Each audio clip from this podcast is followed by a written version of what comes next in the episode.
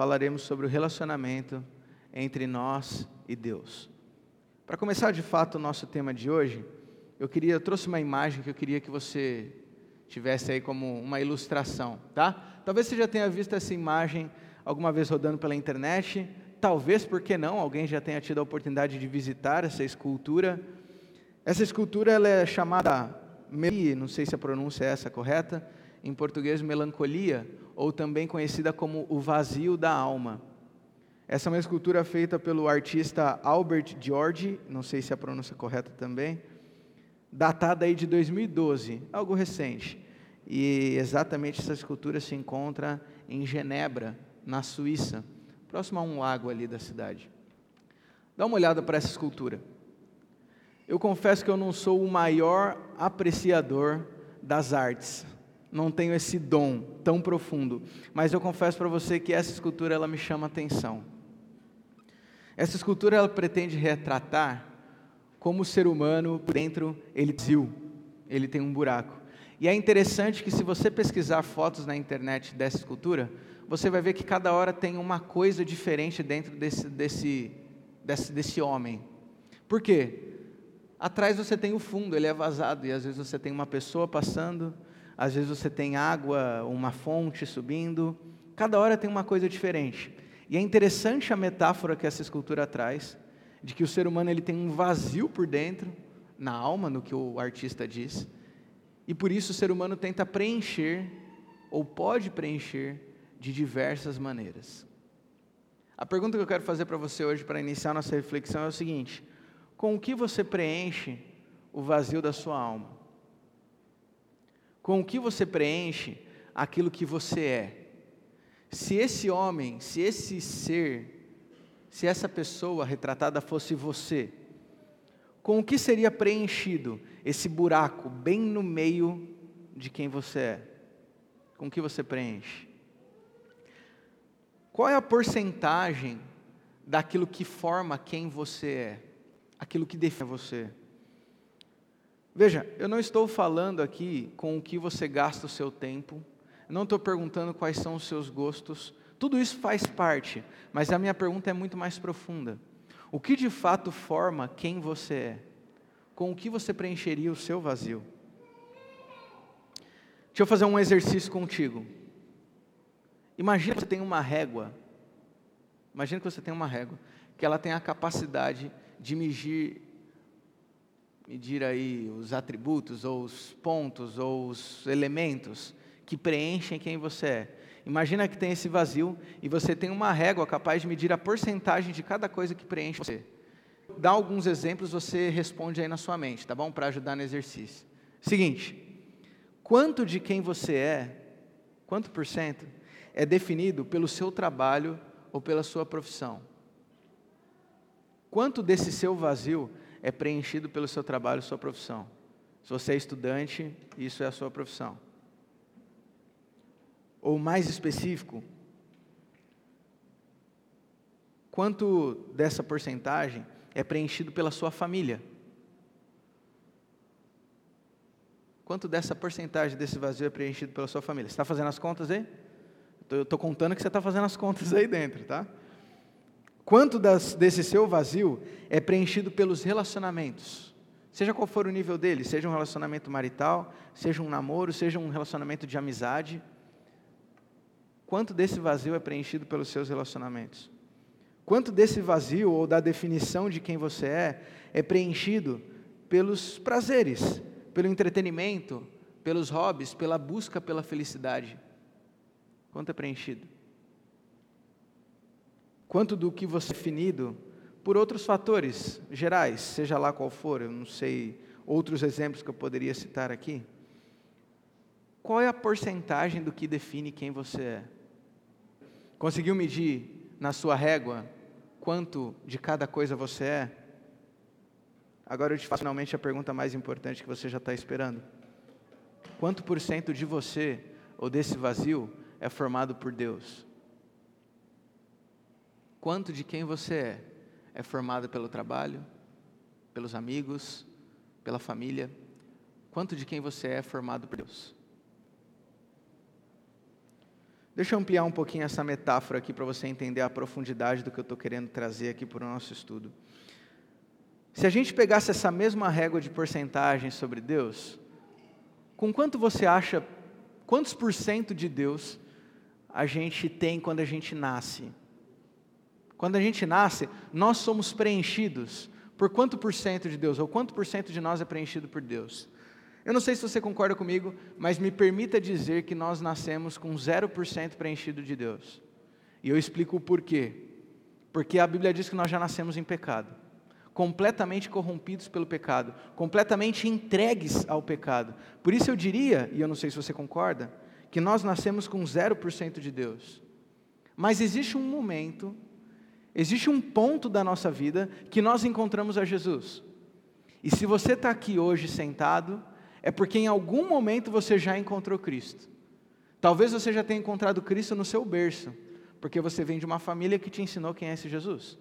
Talvez você tenha encontrado esse Cristo já tem uns 5, 2, 10 anos.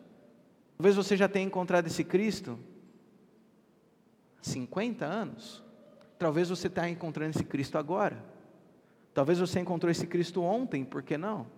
Talvez você está encontrando Cristo hoje, por isso que você veio aqui. Mas fato é que se você está sentado nessa cadeira, é porque de alguma maneira, em alguma medida, você já conheceu Cristo. E é interessante que a Bíblia traz esse paralelo para a gente, que toda vez que uma pessoa tem um encontro com Cristo, ela é completamente transformada, ela é completamente impactada, a vida dela muda, assim, de ponta cabeça, completamente. A gente vai falar muito sobre isso em outros estudos, em outras meditações. Só que às vezes a gente se acomoda e acha que uma transformação que viveu por Cristo é o suficiente para a vida toda. Deixa eu colocar um último exercício para você. Mas eu quero que você imagine aí, tá? Pega essa régua de novo. Volta lá atrás, no dia que você encontrou Jesus. O dia que de fato você foi impactado pelo amor de Cristo. Volta lá. Tenta medir com essa régua quanto por cento você foi preenchido por Deus. E agora a última parte do exercício é: pega essa mesma régua e mede você hoje. Qual a diferença de quanto você foi preenchido por Deus aquele dia e quanto você é preenchido por Deus hoje? Quanto de você é definido por Deus? Quero ler um verso da Bíblia contigo. Gálatas capítulo 2, verso 20, é o texto base do nosso estudo de hoje. Gálatas capítulo 2, verso 20. Se você tiver sua Bíblia, seja ela em papel, virtual, abra ela para nós podermos ler e estudarmos juntos. Gálatas capítulo 2, verso 20. Quero ler com vocês esse texto, esse verso pequeno, mas muito profundo. E antes de lermos especificamente, eu quero te convidar a orar mais uma vez. Pode ser? Do jeito que você está, para um pouquinho. Feche seus olhos, quero orar com você. Oremos. Senhor Jesus, obrigado pelo privilégio de termos um lugar tão agradável, tão confortável, para podermos simplesmente, com toda liberdade, abrirmos a Tua palavra e estudarmos a Tua vontade para a nossa vida, Senhor. Senhor, recentemente falamos sobre missão e como a compreensão da nossa missão muda a nossa identidade, pois hoje, Senhor, nós vamos falar ainda um pouco mais sobre essa identidade, mas falando especificamente sobre o Senhor.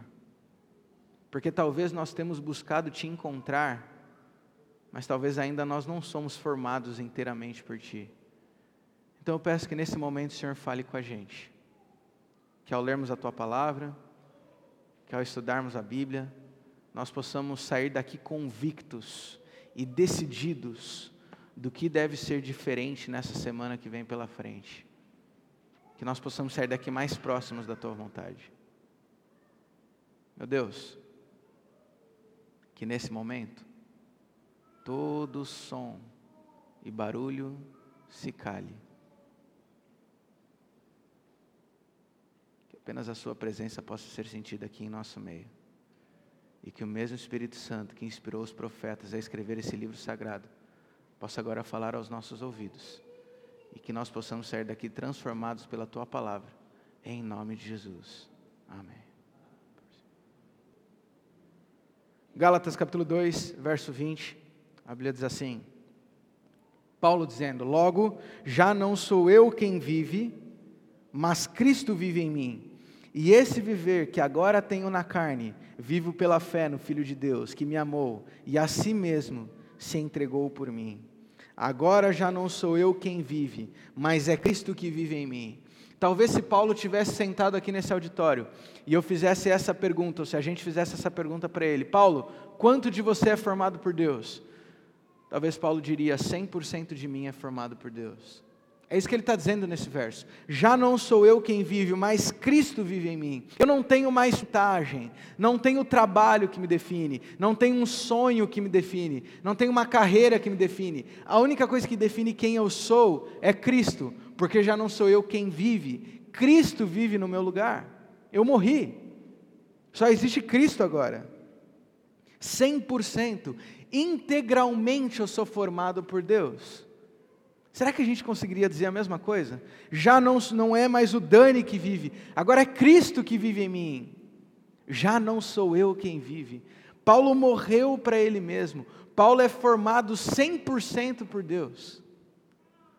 Aí você pode olhar agora e dizer assim, pastor, mas é possível nós sermos formados 100% por Deus? A gente não é contaminado pelo pecado? É possível num mundo de pecado ser formado por Deus? Sim, Veja, não confunda as duas coisas. Não confunda uma natureza pecaminosa e com práticas pecaminosas com ser forma, é, integralmente, melhor dizendo, formado por Deus.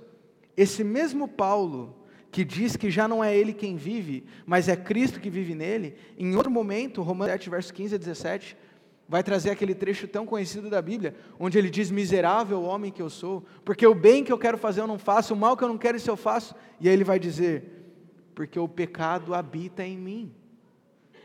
O mesmo Paulo que diz: Já não sou eu quem vive, mas Cristo vive em mim, em outro momento vai dizer: O pecado ainda habita em mim.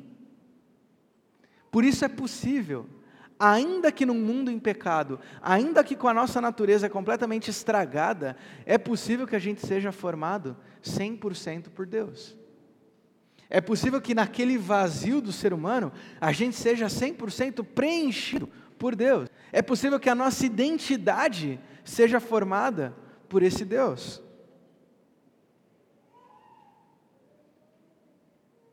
Quanto de você é formado por Deus? E talvez agora você esteja ouvindo isso e você já forme a seguinte conclusão na sua mente: Ok, pastor, já entendi que eu preciso ser formado por Deus. Então, quer saber? Chegar em casa, eu vou ler mais a Bíblia. Vou ler cinco capítulos agora, ao invés de três. Ao invés de um. Ao invés de um verso. Pastor, quer saber? Eu vou chegar em casa e ao invés de cinco minutos, eu agora vou gastar 30 minutos de oração. Eu agora vou cantar hinos em casa, porque eu não cantava. Não é isso que eu estou dizendo hoje. O convite de hoje não é para você ler mais a Bíblia convite de hoje é para você ser formado por Deus. É diferente.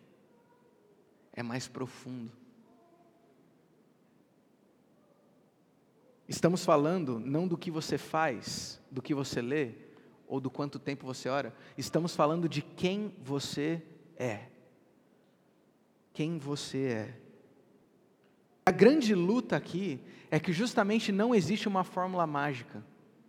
Porque se nós entendemos que nós precisamos ver, nós não precisamos gastar mais tempo com Deus, nós precisamos ser mais formados por Deus, nós precisamos ser mais entregues a Deus, nós precisamos ser integralmente definidos por Deus, é muito, é muito diferente, é mais profundo. E o grande problema aqui, a grande dificuldade, eu vou confessar para você, é que eu não consigo te dizer um método para viver isso, não existe uma fórmula mágica. Eu não consigo virar para você aqui e falar assim, pessoal, vou te dar agora então cinco passos para você poder ser formado integralmente por Deus. Não. Porque não existe uma fórmula. Não existe um passo a passo para que a gente possa dizer, como Paulo, já não sou eu quem vive, mas Cristo vive em mim. O único que pode realizar isso em nós é o Espírito Santo. É um milagre. Ser formado integralmente por Deus, ter mais de Deus em mim. Veja, não estar mais com Deus, mas ter mais de Deus em mim, ser mais de Deus. Isso é um milagre. Isso é um milagre. Isso não é simples. Na verdade, cristianismo é isso. A definição de cristianismo talvez seja justamente a luta por diariamente ser mais de Deus pertencer mais a Deus, ser formado mais por Deus. É uma luta constante, diária, e até que esse mundo termine, uma luta eterna. Você já experimentou permitir que Cristo vive em você?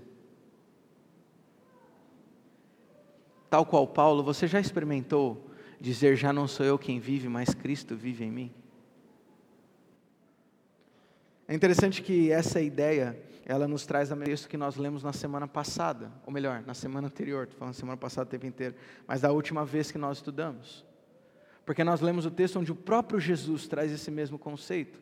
Em Lucas capítulo 9, verso 23, está lembrado? Ele diz: Se alguém quer vir após mim, a si mesmo se negue, diariamente tome a sua cruz e siga-me. Lembra que nós estudamos sobre isso?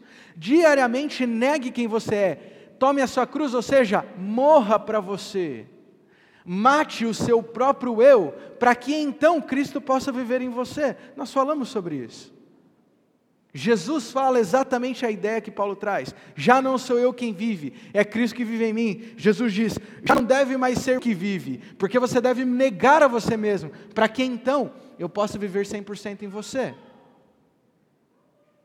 Você já experimentou morrer para o eu? A tal ponto que você possa dizer: já não sou eu quem vive, mas é Cristo que vive em mim? Você já experimentou negar completamente quem você é? Ou melhor, negar no sentido de abrir mão completamente da sua identidade para que Cristo possa formar uma nova em você?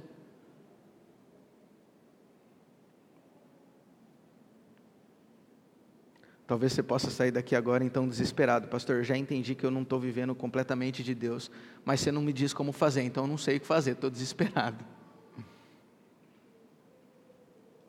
Talvez para ajudar na sua luta, que é a minha luta também diária, eu não consigo, como eu falei, dizer para você, faça isso e aquilo, e a coisa vai dar certo. Mas o que eu posso dizer para você aqui hoje é o seguinte: sinais de como nós descobrimos que não estamos vivendo 100% para Deus. Sinais que nós descobrimos que nós não estamos 100% sido preenchidos nesse por esse Deus. Sinais que mostram que de fato nós podemos até estar gastando tempo com Deus, mas de fato nós não somos de Deus. Eu separei aqui três sinais do que não significa ser mais de Deus ou ter mais de Deus. Anota aí para você poder fazer essa métrica na sua casa e poder analisar o quanto você tem sido preenchido por Deus. Primeira delas, você não pertence 100% a Deus, ou você não é formado 100% por Deus, quando Deus se resume a um momento. Quando Deus se resume a um momento. Em algum momento da nossa história religiosa, espiritual, nós transformamos com Deus em uma cartilha. Eu não sei qual foi esse momento, mas a gente tem essa mania, eu também tenho. Nós transformamos relacionamento com o Deus Criador do universo em um método, em um processo, em uma cartilha, que se eu preencher os requisitos, eu estou com Deus. Eu quero ter mais relacionamento com Deus, é como se fosse uma simpatia. A simpatia diz o seguinte: quer ter mais relacionamento com Deus? Dica do dia. Basta ler três capítulos da Bíblia por dia ore por cinco minutos, mas não vale contar as das refeições, hein? E ó, cantar hinos fortalece. E se a simpatia precisar ser muito forte, jejue. Por que nós transformamos relacionamento com Deus em um método ou um passo a passo? Para para pensar, quantas vezes você lê, eu vou falar de mim porque eu sou assim. Quantas vezes eu leio três capítulos da Bíblia? Estudo a lição, oro cinco minutos e levanto da oração dizendo: Ok, já tive Deus por um dia. Isso acontece com você também? Transformou o relacionamento com Deus em uma cartilha. Preencher caixinhas, ticar uma lista. Que fique claro que eu não estou de maneira alguma reduzindo a importância dessas coisas. Isso é fundamental. Mas a grande diferença é entender que ler a Bíblia, orar, jejuar, cantar, são formas de ter relacionamento com Deus, mas não é relacionamento em si. São meios, são canais. Relacionamento é muito mais profundo. Deu para entender? É fundamental, que fique claro, é para não sair dizer que o pastor está falando heresia. É fundamental orar, ler a Bíblia, cantar, jejuar. É indível, Jesus fazia isso. Mas tudo isso para ter relacionamento com Deus. E não que seja de fato relacionamento com Deus. São formas, vias, canais, meios. 1 Tessalonicenses capítulo 5, verso 17 diz: Orai sem cessar. Veja, ele não diz ore cinco minutos. Ele não diz reserve meia hora para oração. Ele não diz não comece seu dia sem orar. Ele diz nunca pare de orar. Pastor, então eu vou me ajoelhar e não vou sair de casa. Não, é que a oração não é aquele momento. A oração é o seu dia de conversa com Deus. Relacionamento constante. Mateus capítulo 6, verso 7 diz: E orando, não useis de vãs repetições. Porque orar não é você repetir o Pai Nosso. Orar não é você falar para Deus, abençoa a comida em nome de Jesus, amém, e abençoa os pobres que não têm. Isso não é orar. Orar é você abrir o profundo do seu coração, porque orar é uma forma de ter relacionamento, e relacionamento não se faz com uma lista de pedidos e agradecimentos. Para para pensar nos seus amigos. Quanto dos seus amigos você se relaciona fazendo uma lista? Amigo, hoje eu preciso de você. Isso, isso, isso, isso, isso, e agradeço por isso, isso, isso. Amém. Não é assim. Orar não é assim também. Se seu relacionamento se com, com Deus se consiste em momentos separados para Ele, você pode estar vivendo 20% para Deus, 40% para Deus, 70%, sei lá, mas não é 100%. Mas não é 100%. Se você se identificou com essa situação, o convite de hoje não é para você separar mais tempo. O convite de hoje não é para você ler mais textos ou jejuar mais. O convite de hoje é para você negar a si mesmo e deixar que Deus viva 100% em você. Você não está, ou eu não estou vivendo 100% para Deus, quando a nossa espiritualidade está baseada em certo ou errado. Quando a nossa espiritualidade está baseada em certo ou errado. Você sabe que em algum outro momento da história, a nossa espiritualidade também se resumiu a definir o que pode ou não pode. Estava lendo recentemente, estudando um pouco de sociologia, e um dos pais da sociologia moderna, Emily Durkheim, um grande, uma grande cabeça da sociologia, ele certa vez buscou definir o que é religião. Encontrei uma frase interessante, ele diz mais ou menos assim: religião é o fenômeno que divide um mundo entre sagrado e profano. Religião é o fenômeno que divide o mundo entre sagrado e profano. Eu me lembro que quando eu li essa definição pela primeira vez, a primeira impressão que eu tive é: esse Durkheim não sabe nada de religião. Porque religião não é isso. Religião é adorar um ser divino. Religião é crer que existe um ser superior que cuida, que ampara, que cria, que protege. Religião tem que ver com adoração a Deus. E não com definir entre sagrado e profano. É muito pequena essa definição. Mas aí eu parei para pensar melhor. Pensa bem, quantas vezes o único papel da religião é definir o que pode ou não pode? Quantas vezes o papel do pastor é responder para o membro o que ele deve ou não deve fazer? Quantas vezes você aceita e se batiza numa religião e a única coisa que muda é que antes você podia algumas coisas e agora você não pode mais? Quantas vezes a nossa religião não se resume simplesmente a definir entre o sagrado e o profano? Não é mais sobre relacionamento, é sobre certo ou errado. Muitas vezes nós estamos mais preocupados em definir o que pode ou não pode, o que é pecado ou o que não é, o que leva para o céu ou o que leva para o inferno, do que necessariamente nos aproximar de Deus. Já sentiu isso alguma vez? No início desse ano, eu e Amanda tivemos a oportunidade de viajar para conhecer as terras de Israel. Uma oportunidade divina, foi sensacional mudou nossa espiritualidade, nossa visão da Bíblia, e muitas vezes eu vou comentar aqui do que aprendemos lá. Mas quero contar uma história. Numa, num desses dias, nessas andanças, nós fomos em muitos sítios arqueológicos. E num desses nós fomos numa cidade que foi completamente escavada, uma cidade inteira, na cultura romana ainda com influência grega, e você consegue ver um pouco de como era a cultura das pessoas. Avenidas, casas, comércios, muito interessante, muito bem preservado. Entre tudo isso, havia uma atenção que era um anfiteatro.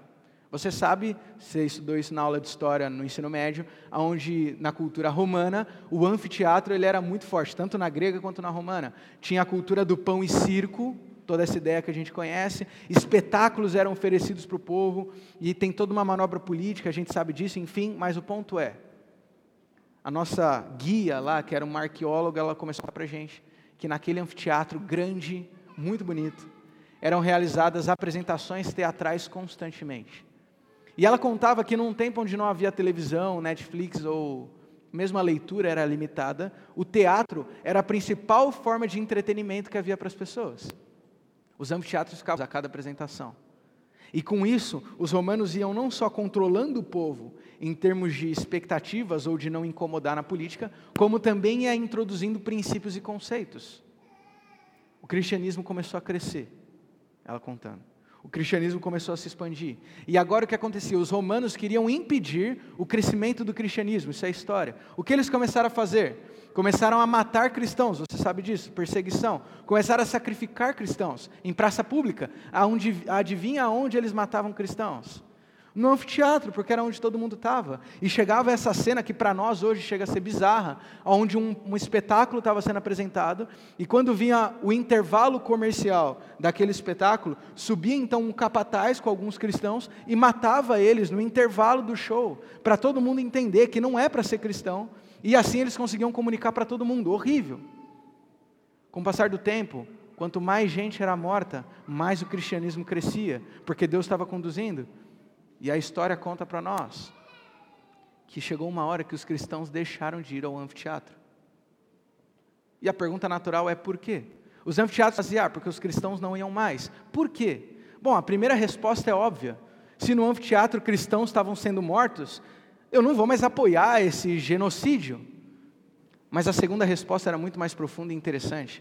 Porque não era essa a principal razão para os cristãos deixarem de ir no anfiteatro.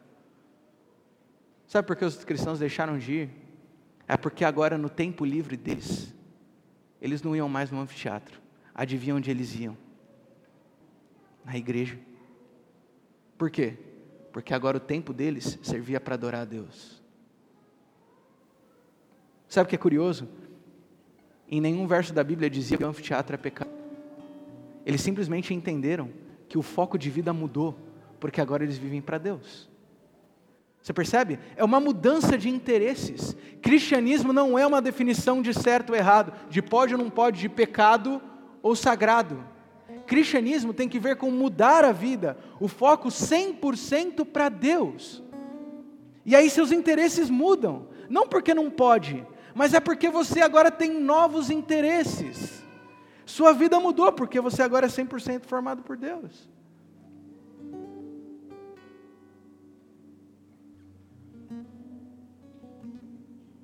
Ser cristão não significa saber onde está a linha que divide o certo e o errado. Ser cristão é deixar ela para trás, porque seu foco não está mais nela, seu foco está em Cristo. Se você quer viver mais de Deus, o convite não é para você evitar o pecado. O convite não é para você fugir de tentações e deixar de fazer isso ou aquilo. Se você quer ser mais de Deus, o convite é para você mudar o foco o convite é para você negar a si mesmo, ou mesmo deixar que Deus vive em você 100%. Terceira e última amostra de que não estamos vivendo para Deus 100%. Eu não estou vivendo para Deus 100% quando nós vivemos para o agora. Tem tudo a ver com mudança de foco. Porque quando eu mudo meu foco das coisas aqui e começo a focar em Deus, então agora os meus interesses mudam, inclusive em termos celestiais. Porque eu agora entendo que essa terra é passageira. Eu agora entendo que tudo aqui, vou usar uma expressão forte, mas tudo aqui vai queimar. E não é porque é o inferno, não, é porque Deus vai destruir tudo, o que é bom e ruim. Deus vai salvar pessoas, não carreiras. Deus vai salvar pessoas, não fortunas. Deus vai salvar pessoas, não sonhos. Deus vai salvar pessoa, nem mesmo uma casa na praia.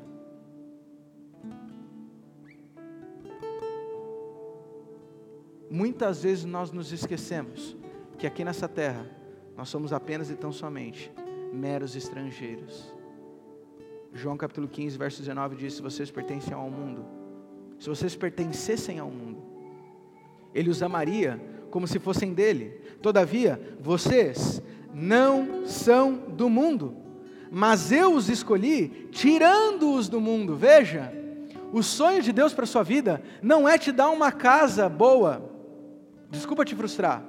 O sonho de Deus para sua vida não é que você seja o cara de sucesso.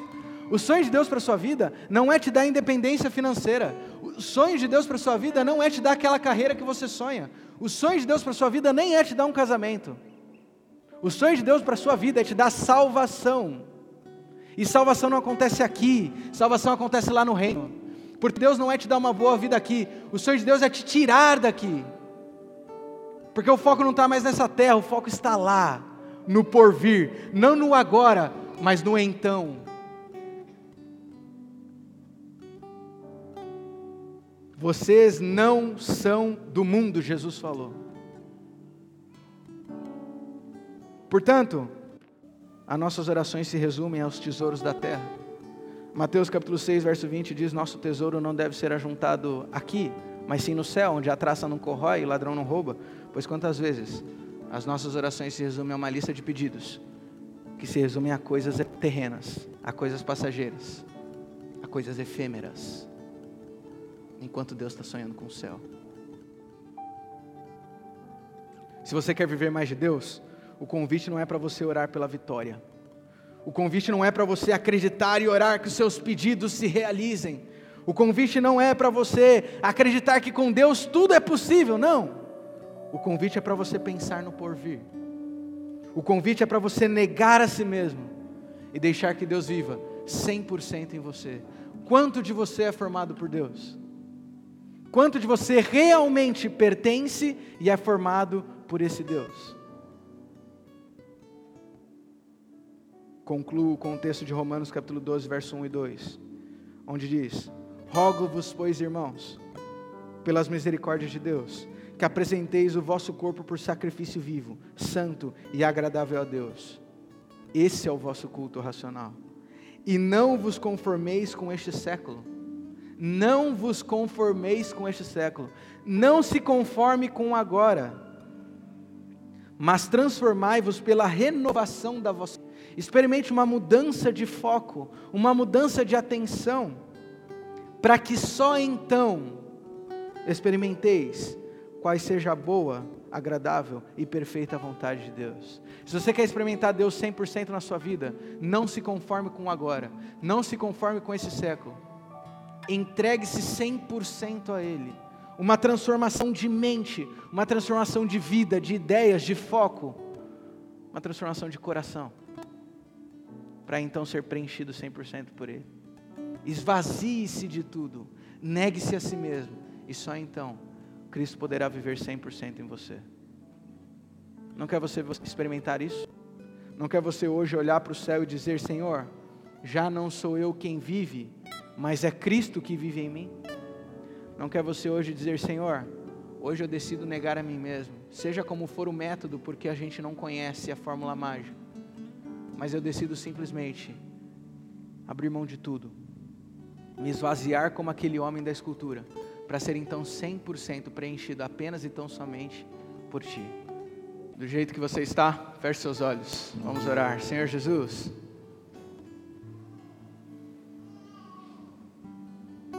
aqui na igreja do Praia Shopping, Senhor, a gente está, por que não, nesse momento começando uma nova fase, um novo ciclo, uma nova jornada. Senhor, mas nada do que a gente vai fazer a partir de agora tem sentido se nós não vivemos pela missão e por Ti, Senhor.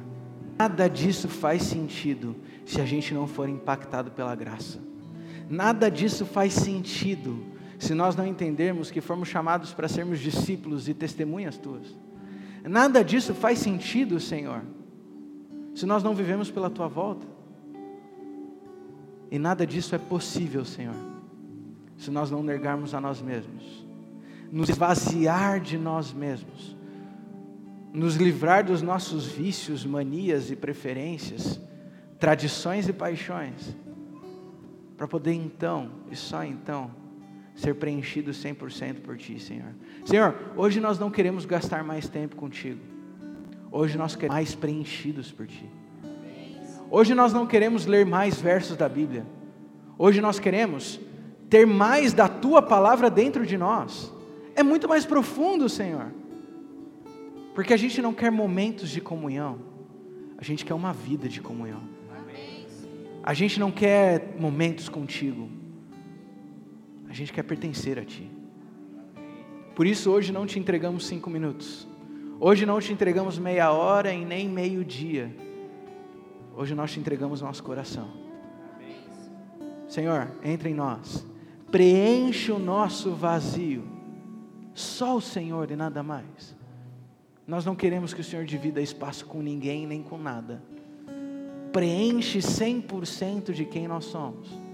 Para então podemos nesse novo ciclo sermos usados por Ti, Senhor, para que esse lugar se torne uma fonte de luz para esse bairro, para que esse lugar possa ser usado por Ti para alcançar corações, para entrar e atravessar portões, para em casas, para poder entrar em famílias, para que o Teu reino fique cada vez mais cheio de discípulos e servos Teus, Senhor.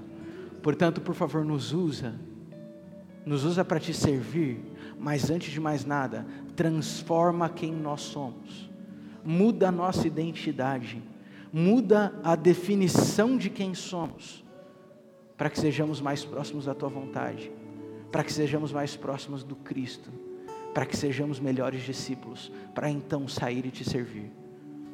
Meu Deus, que nós possamos testemunhar, não de uma mensagem que lemos, mas da transformação que estamos vivendo. Em nome de Jesus. Amém.